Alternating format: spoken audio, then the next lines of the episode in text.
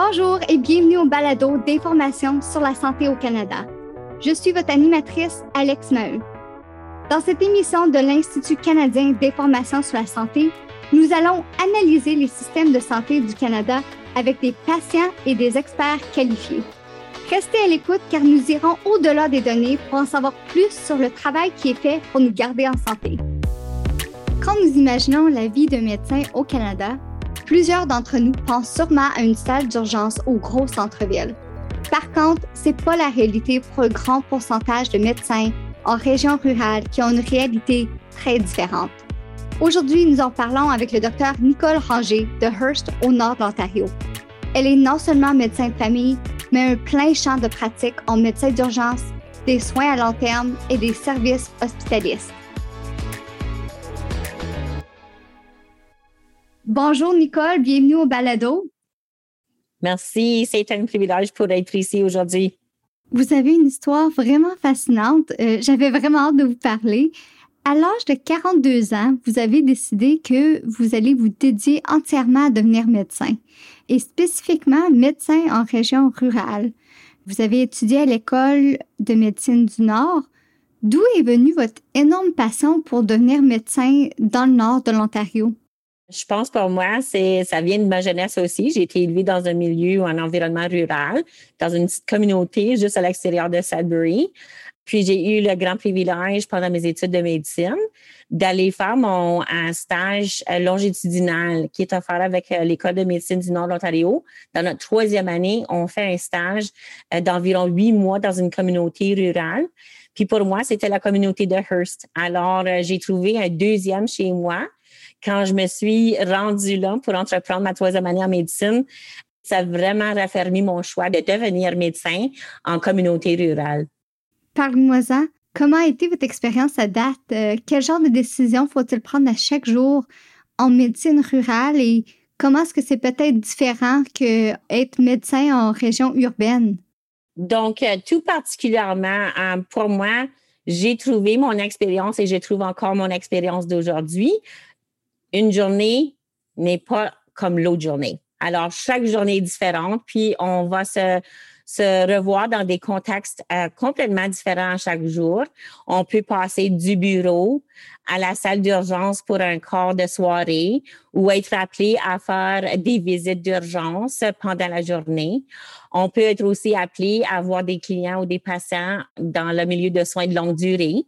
Dépendant de nos euh, corps de travail aussi, on a mis sur pied tout récemment ici un système d'hospitalistes pour la, la, prise en main des soins pour les patients qui sont admis à l'étage de médecine aiguë. Alors, lorsqu'on est hospitaliste, on a aussi le rôle d'être le premier appel pour la salle d'opération pour assister. Euh, on fait aussi des appels sur demande dépendant des conditions des patients dans les milieux euh, aux étages de soins de longue durée. Alors, ça peut varier énormément dans une journée, ce qui fait que notre travail est super valorisant. Euh, les patients reconnaissent la grande valeur d'avoir un médecin qui va passer d'un milieu à l'autre, puis vont les, voir dans différents contextes pour la continuité de leurs soins. Mm-hmm. J'imagine que ça doit être un, gros avantage d'avoir le suivi de tous les différents domaines. C'est peut-être un, une considération quand on pense à la santé rurale versus la santé urbaine. Exactement, parce que la majorité du temps, les, médecins en communauté urbaine, ils vont euh, nécessairement avoir une pratique axée en milieu clinique dans leur bureau, leur cabinet, puis parfois avoir aussi un rôle d'aller voir les patients à l'hôpital, mais ce n'est pas une obligation de leur part. Donc, il y a certains médecins qui vont choisir de faire ça. Le contexte unique au niveau de l'exercice en milieu rural, c'est que on recherche chez les médecins la capacité d'avoir un, rôle autre que la médecine en milieu clinique dans le cabinet ou le bureau. Souvent, on a des personnalités qui font de nous avoir euh, ce, sens de l'aventure là, d'avoir euh, différentes passions comme la médecine d'urgence. On a aussi d'autres médecins en pratique. Moi, j'ai fait principalement le bureau, euh, services d'hospitalistes, l'urgence, les soins de longue durée. Mais j'ai aussi de mes collègues aussi qui sont euh, des médecins qui font de l'obstétrie, les césariennes, médecins qui font de l'anesthésie. Alors, quand on se retrouve au milieu euh, rural, c'est important d'avoir des médecins qui ont une variété, puis une grande variété au milieu euh, de la communauté, au, sein de la communauté, puis qui ont vraiment euh, développé une passion pour offrir une panoplie de services aux, patients. Cette continuité-là, on ne peut pas sous-estimer la valeur que ça donne aux patients parce que quand je vais voir un patient au cabinet, ou euh, peut-être plus tard, euh, cette, patiente-là ou ce patient-là sont admis à l'étage aigu pour une raison. Je connais déjà leur historique. Je suis en mesure de faire un rapprochement euh, très rapidement avec la condition du patient ainsi que les, les autres conditions qui peuvent contribuer pour la raison de l'admission, par exemple. Pour moi, je me suis toujours demandé qu'est-ce que les gens font réellement quand ils affrontent une crise de santé en région rurale? Par exemple, un arrêt cardiaque, une crise cardiaque, un AVC, et comment est-ce que ça a peut-être un impact sur les résultats pour les patients? Oui, donc euh, c'est une excellente question parce que euh, comme médecin en région rurale, puis dans des situations de crise, surtout dans un milieu, dans un contexte euh, à l'urgence, premièrement, un médecin, il faut qu'il soit à l'aise ou reconnaisse ses forces et sa capacité de fonctionner dans un milieu où ce que potentiellement, on n'a pas toutes les ressources à notre disposition. Donc, lorsque j'ai commencé à œuvrer dans la communauté de Hearst, il n'y avait pas de CT scan. Alors, les gens qui se présentaient avec des symptômes qui étaient potentiellement associés à un, un accident cérébrovasculaire, il fallait qu'on fasse une évaluation assez rapide, puis entreprendre des démarches particulièrement urgentes pour transporter le patient, puis l'envoyer dans une autre communauté pour avoir un examen diagnostique, euh, ce qui présente des défis en soi. Donc, euh, aujourd'hui, on a eu une grosse tempête de neige. Il n'y a pas moyen qu'il y, va y avoir des, des, avions qui atterrissent, etc. Donc, ça, ça peut euh, nécessairement mettre en péril la, la santé d'un de, de, patient.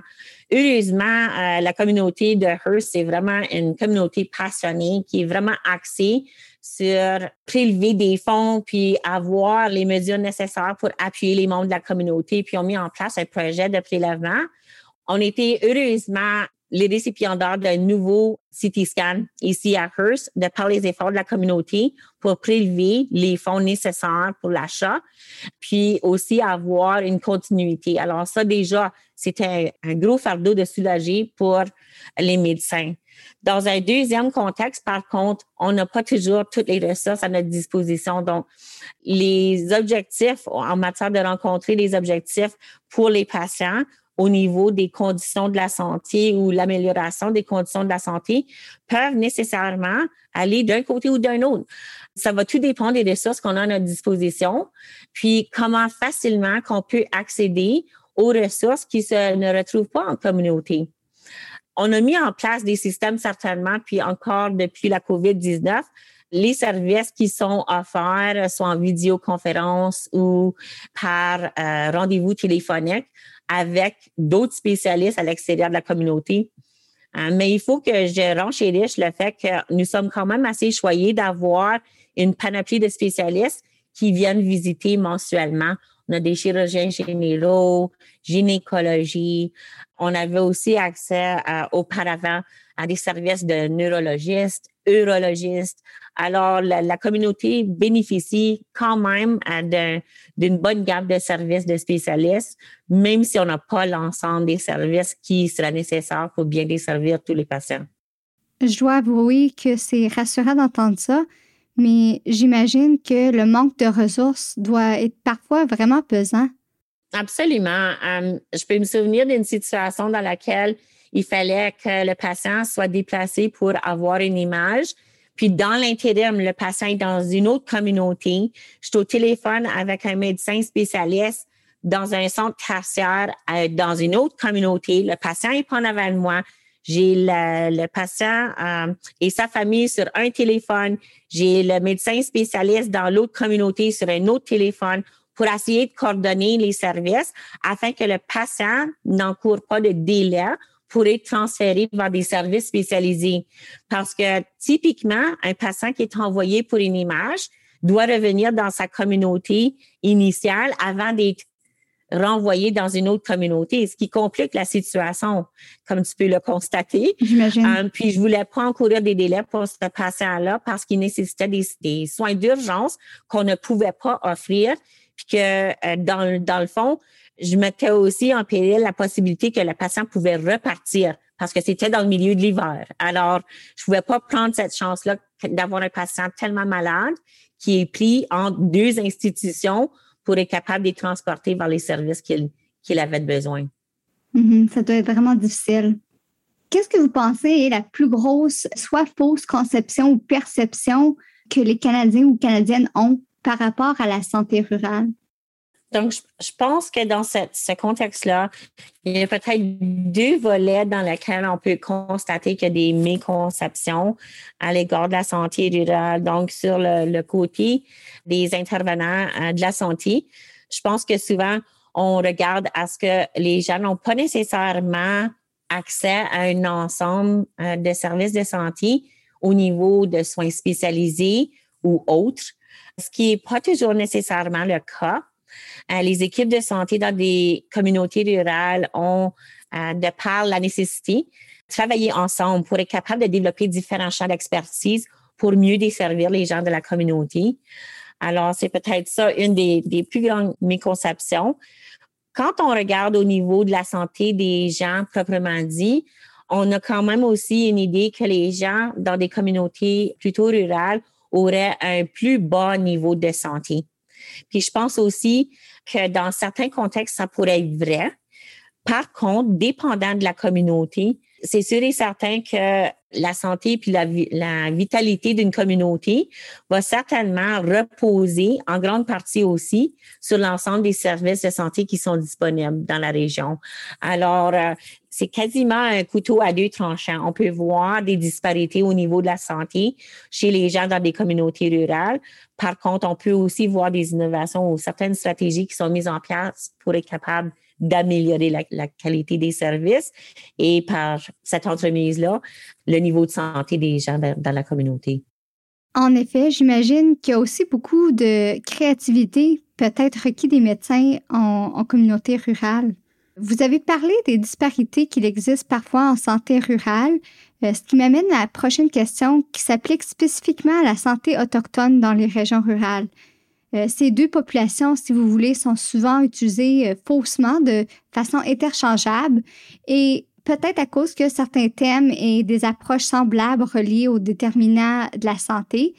Mais quelles sont les choses uniques que nous devrions considérer quand nous parlons de la santé autochtone dans les régions rurales spécifiquement? Donc, euh, essentiellement, il y a quand même beaucoup, beaucoup de défis au niveau des capables d'entreprendre la mise en place de stratégies qui appuient la santé des Autochtones. Donc, euh, ici, on a une communauté autochtone qui euh, est desservie par l'hôpital localement ici. C'est la Première Nation de Constance Lake. Puis, la, Première Nation a sur les lieux une clinique de santé médicale. Ils ne sont pas euh, malheureusement en mesure d'offrir une grande gamme de services dans la communauté proprement dit, compte tenu des pénuries d'infirmières, d'infirmiers, de personnel en santé en général. Ce qui fait que ça devient très difficile d'appuyer les gens de la communauté en matière de leurs soins. Tu as absolument raison, Alex, quand on regarde au niveau des déterminants de la santé, on regarde souvent l'investissement de l'offre des services puis de l'accès aux services, mais il faut aussi avoir un plan à être capable de mieux financer les éléments en cause qui sont la pauvreté, euh, le manque de logement sécuritaire, le manque d'accès à de la nourriture euh, sécuritaire, de l'eau qui est potable, des troubles au niveau euh, d'accès à la transportation. Donc, pour nous autres, les gens qui viennent de la Première Nation Constance même s'il y a un service en place, c'est très difficile pour eux de se rendre en ville pour être capable d'entreprendre des rendez-vous, etc., parce qu'il y a un manque d'accès à la transportation, ce qui met hein, parfois en danger la santé des gens. Ils sont pas nécessairement capables de se rendre pour entreprendre, par exemple, l'administration des antibiotiques intraveineux à multiples reprises pendant la journée, parce qu'on a un manque d'intervenants de la santé qui travaillent en communauté ils ne sont pas capables de recevoir ces services-là à domicile. Alors, ce ne sont que quelques exemples qui démontrent réellement les défis qui vont être rencontrés par les gens qui vivent en communauté rurale, puis en, effet, tout particulièrement par les peuples autochtones. C'est des grosses questions, puis des questions aussi qui sont vraiment plus larges que les questions de la santé. C'est vraiment difficile de faire une entrevue ces jours-ci de la santé sans parler de la COVID et son impact. Alors, j'aimerais ça en parler un peu avec vous. Comment est-ce que vous avez trouvé que la COVID a affecté votre métier en santé rurale? J'imagine qu'il y a des aspects un peu différents à considérer. Euh, par exemple, est-ce que c'était plus facile à, communiquer avec votre communauté à cause que c'est des personnes que vous connaissez mieux que dans une grande ville? Ou euh, est-ce qu'il y a des difficultés que peut-être en, en région urbaine, on n'aurait pas considéré ou on n'a pas besoin d'affronter? Je pense que pareil comme n'importe quelle communauté, on a eu à, vraiment faire un tour très rapide pour être capable d'évaluer les éléments qu'il fallait mettre en place pour assurer la sécurité et de nos patients et du personnel en santé et du personnel qui sont à l'appui de l'ensemble des services de santé dans la communauté. Alors, je pense qu'au début, il y avait beaucoup d'insécurité. Euh, les gens avaient très peur de voir les gens en personne. Puis de toute façon, nous autres, on essaie aussi de passer le message aux gens que c'était très important de solliciter des services d'urgence. Les gens évitaient d'aller à l'urgence, ils évitaient d'appeler le bureau, ils évitaient de, de toute façon d'être exposés à un potentiel virus qu'on ne connaissait pas. Les difficultés toutes particulières qu'on a vécues, par contre, en communauté ici, parce qu'on est vraiment euh, quasiment équidistant aux deux grands centres qui desservent nos, patients, soit Sudbury et Thunder Bay. Puis, de par la, la, distribution géographique, justement, on tombe pas dans les mêmes régions euh, géographiques pour les services de santé on a vu aussi que quand il y avait des communautés où il y avait plusieurs cas de COVID qui se développaient, nos patients ne pouvaient plus accéder aux services des spécialistes qui les avaient déjà vus pour certaines conditions médicales. Alors, il y a eu comme un arrêt très euh, brusque des services auxquels nos patients pouvaient accéder dans le contexte des cas de COVID qui se développaient. L'autre euh, élément qu'on a vu aussi, c'est que nous sommes au dépend de d'autres hôpitaux pour des services de euh, biopsie qui sont sous les services radiologiques, etc. Puis nos communautés environnantes avec des hôpitaux qui sont un petit peu plus grands aussi sont aussi au dépend des médecins qui viennent du sud de l'Ontario pour offrir des services. Alors, on a vu des grands délais au niveau de certains types d'imagerie. On a eu des grands délais au niveau des capables d'acheminer nos patients pour des biopsies de toutes les sortes. Alors, ce qui a compliqué les éléments, euh, particulièrement pour les plus petites communautés.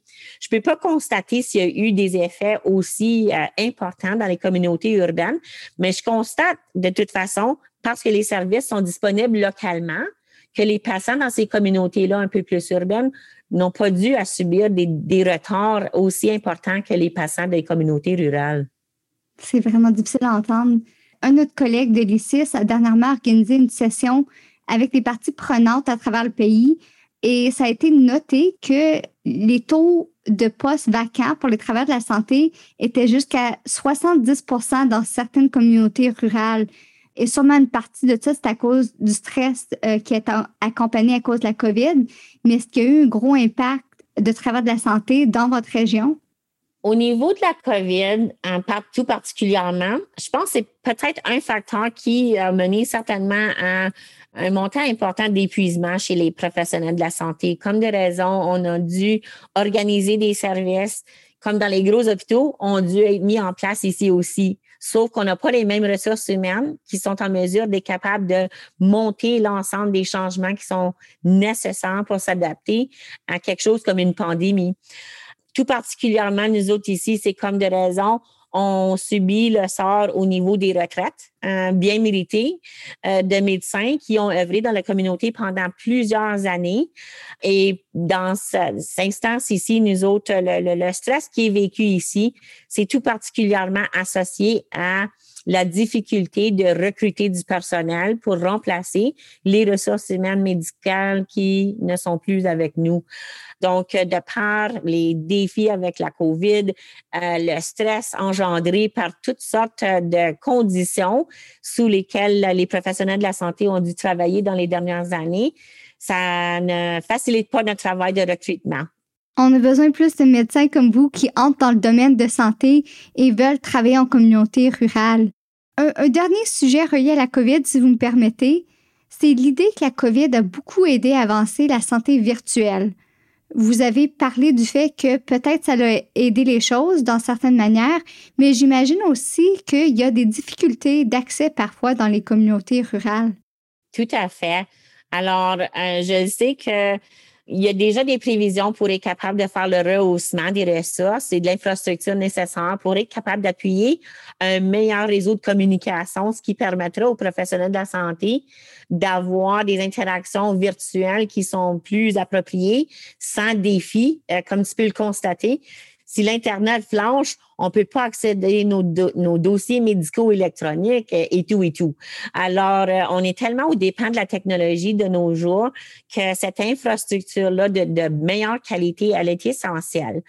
Je pense aussi, de toute façon, il faut aussi réaliser que, dépendant des communautés, on a une population euh, quand même assez euh, élevée de personnes aînées qui sont des personnes pas nécessairement très adeptes à l'utilisation des services comme euh, Zoom ou euh, des plateformes virtuelles pour la communication. Même au téléphone, comme tu peux, tu peux réaliser euh, des personnes plus aînées qui ont des troubles d'ouïe, ce n'est pas évident pour eux autres d'interagir dans un milieu où ce que ça peut mettre en évidence certains défis qu'ils ont. Euh, j'ai même remarqué aussi depuis la, COVID, parce qu'il faut euh, se costumer de masques et de, de visières et tout et tout, que les patients qui ont des troubles d'ouïe euh, sont particulièrement affectés, peuvent pas voir notre bouche on se parle proprement dit dans notre visière. Euh, j'ai de la misère à entendre en fin de journée parce que je pense que je me suis écoutée beaucoup plus que mes patients euh, à cet effet-là. Donc, ça l'a mis en place beaucoup d'éléments euh, difficiles. Cependant, de façon inverse, j'ai plusieurs patients qui ont pu apprécier l'accès par téléphone, surtout aussi, pour des petits rendez-vous de suivi rapides, pas se déplacer au bureau, ça sauve du temps pour le patient, ça évite l'exposition potentiellement à, à d'autres patients qui auraient des maladies transmissibles. Donc, euh, on n'a pas de salle d'attente maintenant, comme depuis le, début de la COVID. Les gens ne sont pas assis dans des salles d'attente à, attendre leur rendez-vous. Ils arrivent justement à temps. Donc, une option virtuelle, c'est vraiment une bonne option. Il faut aussi identifier le fait que aucune plateforme virtuelle va jamais remplacer la médecine en personne. Cette communication-là, puis euh, le contact personnel, ça demeure vraiment quelque chose d'important pour les patients. Puis nous l'ont dit ça aussi parce que les mois où on pouvait pas nécessairement voir euh, beaucoup de patients en personne, les gens s'en ont senti, euh, puis ils ont vraiment renchéri le fait que c'était important pour eux de retourner à la capacité d'avoir un rendez-vous en personne. Vous avez mentionné les dossiers médicaux. Le but de l'ICIS, c'est de collectionner, d'analyser les données pour aider à donner aux gens, euh, au travers de la santé, aux décideurs de la santé, de l'information pour prendre de meilleures décisions pour leur communauté puis pour les personnes qui desservent. Quelle opportunité voyez-vous en tant que la collection et la disponibilité des données euh, afin d'améliorer la santé rurale? C'est une question euh, extrêmement importante euh, parce que je crois qu'il serait vraiment porteur d'avoir recours à des données pour être capable d'exploiter les meilleures pratiques euh, qu'on retrouve en milieu rural afin d'appuyer le développement de stratégies qui potentiellement n'existent pas dans plusieurs communautés. l'ICIS a certainement un rôle critique à jouer à cet effet-là. Puis je pense qu'il faudrait prendre l'expansion à recruter justement euh, plusieurs parties prenantes dans des communautés rurales ou isolées pour s'engager dans la remise de données en continuité. Souvent, on fait, on fait des, projets en, en isolement pour être capable d'avoir euh, les données probantes nécessaires afin d'alimenter les décisions au niveau du développement de politiques ou de, de nouvelles pratiques. Je crois qu'il y a beaucoup, beaucoup de place hein, pour être capable de mettre en place encore un, un, réseau beaucoup plus large parce que plus ça va, plus les ressources humaines sont en, en diminution, puis malgré le fait qu'on tente de mettre en place des stratégies pour augmenter le nombre des ressources humaines, il va avoir certainement une période de temps pendant laquelle on va avoir des défis à rendre les services qui sont essentiels à la survie des services de santé dans des communautés rurales et isolées. Alors, de par ces données-là, je pense qu'on sera en mesure de, de mieux établir des stratégies qui pourrait dépanner, euh, qui pourrait dépanner des communautés qui sont couramment en situation critique, puis qui ne peuvent pas nécessairement combler les déficits dans un délai raisonnable. Et on sait que les données, ça peut aider à améliorer les résultats dans les communautés. Euh, évidemment, chaque communauté est vraiment différente. Euh, J'ai entendu dire que si vous avez vu une communauté rurale, vous avez juste vu une communauté rurale. Vous faites partie de l'Association médicale de l'Ontario qui vient de publier un rapport ou un plan euh, sur une prescription pour le nord de l'Ontario. Qu'est-ce que le plan espère établir euh, pour améliorer la santé de toutes les communautés rurales? Donc, quand on regarde au niveau du plan qui a été développé pour être capable d'améliorer euh, l'état des lieux, si vous voulez, de la santé des communautés rurales, je pense qu'un des points euh, le plus criant, c'est augmenter l'accessibilité à des services de santé qui sont équitables. Donc, euh, on n'aspire pas à avoir des soins égaux, on aspire à avoir des soins équitables. Ce qui veut dire, dans le contexte des communautés rurales, malgré le fait qu'on ne peut pas toujours offrir la panoplie de services localement, il faut vraiment développer des stratégies par lesquelles les gens peuvent accéder facilement sans délai beaucoup plus long que d'autres communautés urbaines potentiellement aux services euh, nécessaires à combler leurs besoins en matière de la santé. Je crois qu'avec euh, l'école de de médecine du Nord de l'Ontario, qui maintenant euh, va devenir une université, on a la capacité d'exploiter aussi la possibilité de modèles innovateurs pour la formation des euh, médecins. Alors, c'est très reconnu de par plusieurs études que les travailleurs de la santé vont s'installer dans les milieux dans lesquels ils ont été formés. Euh, de par mon expérience antécédente, lorsque j'étais euh, dans l'enseignement, il fallait souvent envoyer les apprenants à l'extérieur dans des centres plus urbains. Puis malheureusement, ils étaient là pendant des périodes de temps très longues et ont rencontré un partenaire, ont fait une vie, puis ne se sont jamais retrouvés à revenir dans le nord de l'Ontario. Donc, je pense qu'il faut trouver des opportunités où est-ce qu'on peut apporter soit des étudiants, des résidents à faire des stages de formation beaucoup plus robustes dans le nord ontarien pour qu'ils puissent apprécier l'éventail de services qu'ils peuvent offrir, apprécier l'unicité euh, de leurs compétences lorsqu'ils sont formés en, milieu rural, puis aussi, plus grand que ça, venir apprécier ce que la communauté ou les communautés proprement dites peuvent leur offrir. Donc, c'est pas juste au niveau de la carrière que c'est important, c'est vraiment critique d'ancrer le professionnel de la santé, sa famille, conjoint, conjointe, etc., afin qu'il puisse se voir, vraiment se voir s'installer et offrir euh, justement euh, des services de santé dans des communautés rurales ou éloignées, puis vraiment faire une carrière privilégiée euh, et très valorisante. je pense que le plan prévoit ça. Qu'est-ce qui a frappé ou qui est important pour moi aussi parce que de pendant toute ma vie, j'étais une forte militante à, l'offre des services de santé en français en général et que c'était vraiment reconnu par le plan qu'on a une diversité culturelle et au niveau linguistique et au niveau ethnique peuple autochtone, ainsi de suite, que nos services de santé, il faut que les personnes se voient reflétées dans le système de la santé et il faut que les personnes se voient reflétées dans le personnel qui leur offre des services. Puis ça, c'est une partie importante du plan qui a été présenté. Nicole, quel est votre espoir pour votre communauté dans les prochaines années?